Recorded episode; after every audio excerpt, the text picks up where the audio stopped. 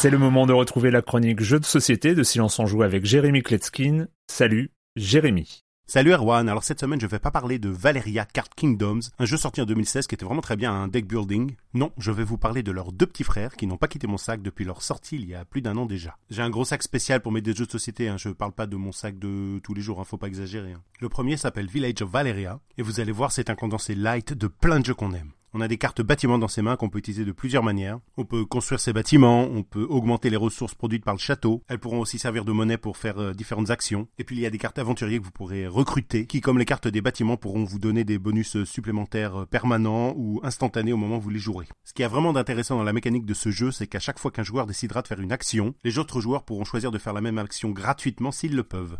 Le second jeu s'appelle Quest of Valeria. Il y a dans ce jeu plus de 80 cartes personnages. Lorsque vous les aurez dans vos mains, ces cartes vous serviront de monnaie pour recruter dans la taverne. Et puis les personnages que vous aurez recrutés vous permettront de compléter des quêtes qui sont disposées au centre de la table. Ils ont extrait la mécanique de quête de Donjons et Dragons Lords of Waterdeep pour en faire un jeu standalone. On n'a que deux actions lors de son tour, mais on peut enchaîner les combos de manière impressionnante. Par exemple, vous allez recruter un personnage qui va vous donner l'action quête.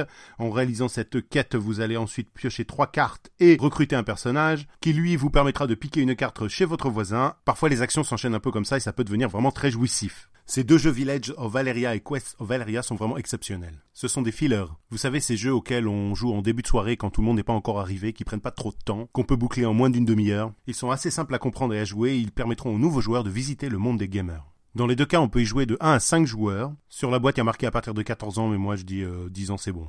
Ils ne sont pas encore disponibles en français, mais euh, assez faciles à trouver en import, et puis il n'y a pas de texte sur les cartes. Les auteurs Rick Holzgrafe et Isaiah Valejo, avec des illustrations sublimes de Dimitrievski. C'est édité par Daily Magic et c'est du solide. Et moi je vous dis à bientôt pour une prochaine chronique de jeux de plateau, de jeux de cartes. Voilà. Bye. When your skin feels nourished and glows, you radiate confidence. Osea makes giving your skin a glow up easy with their clean, clinically proven Mega Moisture Duo. This seaweed powered duo features two of Osea's best sellers, Undaria Algae Body Oil and Undaria Collagen Body Lotion. Glow from the inside out. Get 10% off your first order with code GLOW at OseaMalibu.com. That's O S E A Malibu.com code GLOW.